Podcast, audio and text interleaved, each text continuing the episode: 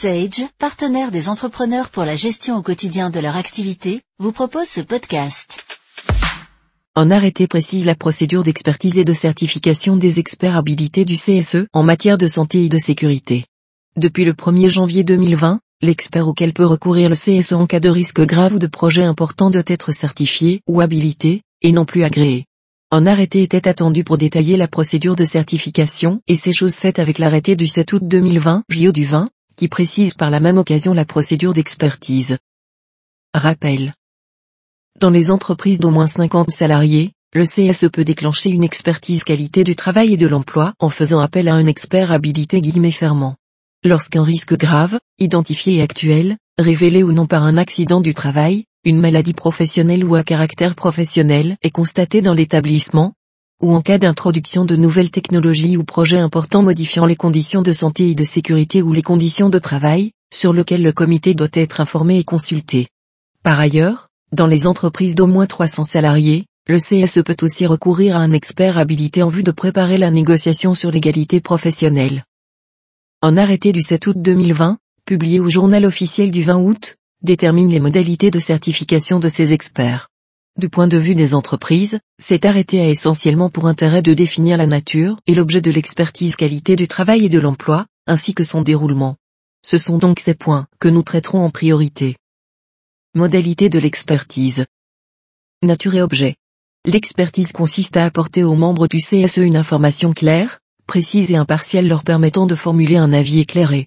Elle prévoit, si nécessaire, une vision globale de la santé au travail, organisation et finalité du travail, du rôle de l'encadrement et de la politique de prévention des risques professionnels menée par l'employeur, article 1. L'expertise doit contribuer à 3 parenthèses fermantes. Analyser les situations de travail, évaluer les risques professionnels notamment en cas de mise en place d'un projet important ou de l'introduction d'une nouvelle technologie, identifier les opportunités d'amélioration des conditions de travail et d'emploi, de l'organisation, de la santé au travail et de la prévention des risques professionnels, rédiger un rapport avec un diagnostic et des recommandations. Méthodologie. L'expertise répond à un processus type en quatre étapes, annexe 3 parenthèses fermentes.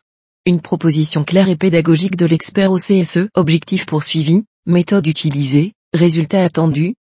La rédaction d'une convention, lettre de mission ou toute autre forme contractuelle comportant, entre autres informations, le contexte de l'intervention, l'analyse de la demande, le choix des méthodes d'intervention et les modalités de suivi de mission par le CSE, la réalisation d'actions spécifiques, analyse critique des données recueillies, réalisation d'un diagnostic fondé sur des données factuelles et sans jugement de valeur, conseil pour la prévention primaire des atteintes à la santé et d'amélioration des conditions de travail ou du traitement des inégalités professionnelles, la clôture de l'expertise, présentation des conclusions de l'expertise au CSE lors d'une réunion préparatoire, débat au sein du CSE en réunion plénière, présentation éventuelle des conclusions de l'expertise aux salariés concernés, réalisation d'un bilan avec évaluation et capitalisation. Obligation de l'organisme expert. L'organisme expert certifié doit notamment disposer d'une assurance destinée à couvrir sa responsabilité, ainsi que de moyens organisationnels, humains et matériels permettant de réaliser sa mission d'expertise. Article 4.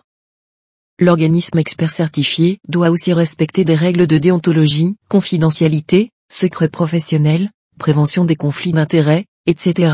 Annexe 2. Recours à des compétences internes ou externes. L'organisme expert certifié désigne, pour chaque expertise, un chargé de projet qui sera l'intermédiaire entre le CSE et l'organisme expert, article 5. Le salarié désigné chargé de projet dispose d'une formation supérieure spécifique d'au moins 5 ans ou d'une expérience professionnelle particulière de 5 années et de compétences listées, article 8. D'autres salariés ayant des compétences spécifiques peuvent compléter l'équipe de travail si l'organisme expert l'estime nécessaire. Article 6. Un ou plusieurs sous-traitants peuvent également être sollicités sur une partie des travaux. Il doit alors répondre aux mêmes conditions que le chargé de projet. Article 8. La liste de chaque sous-traitant, nom, périmètre et domaine d'intervention de l'expertise conduite est transmise par l'organisme expert à l'organisme certificateur.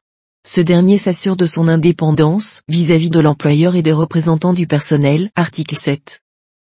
Suivi d'activité de l'organisme expert. Toute plainte ou réclamation concernant les activités d'expertise fait l'objet d'un traitement par l'organisme expert certifié un mois maximum après sa réception.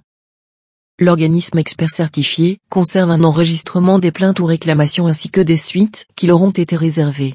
Il adresse cette liste annuellement à son organisme certificateur dans le cadre du bilan de ses activités. L'arrêté propose un modèle de ce bilan, annexe 5.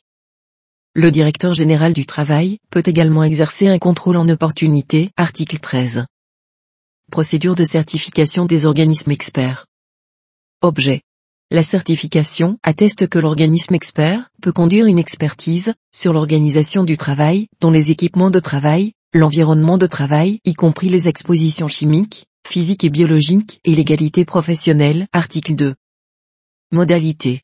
La certification est donnée par un organisme certificateur accrédité si l'organisme expert démontre sa capacité à exercer les missions d'expertise, article 11. La certification doit préciser le ou les domaines d'expertise sur lesquels elle porte. Le contenu de la procédure de certification, nombre, durée et périodicité des audits de certification ainsi que les étapes du processus de certification sont détaillées, annexe 4. Accréditation. Les organismes certificateurs doivent être accrédités par le Comité français d'accréditation, COFRAC, ou tout autre organisme d'accréditation. Publicité et traçabilité des activités. Un répertoire des organismes experts certifiés est mis à disposition sur un site internet public. La liste des organismes experts, dont la certification est suspendue ou retirée est également consultable, R12 l'organisme certificateur communique, annuellement, au ministère du Travail un rapport d'activité sur les organismes experts, annexe 5. Mise en œuvre et dispositions transitoires. L'arrêté entre en vigueur le 21 août 2020. Rappelons cependant que jusqu'au 1er janvier 2022, le CSE peut encore solliciter des organismes experts agréés, car les agréments en cours de validité au moment de la publication des ordonnances Macron ont été prorogés jusqu'au 31 décembre 2021. À compter du 1er janvier 2022, seuls les experts habilités ou certifiés par un organisme certificateur, lui-même accrédité, pourront être sollicités. Accompagnez la gestion de votre capital humain avec les solutions Sage Business Cloud. En savoir plus sur sage.fr.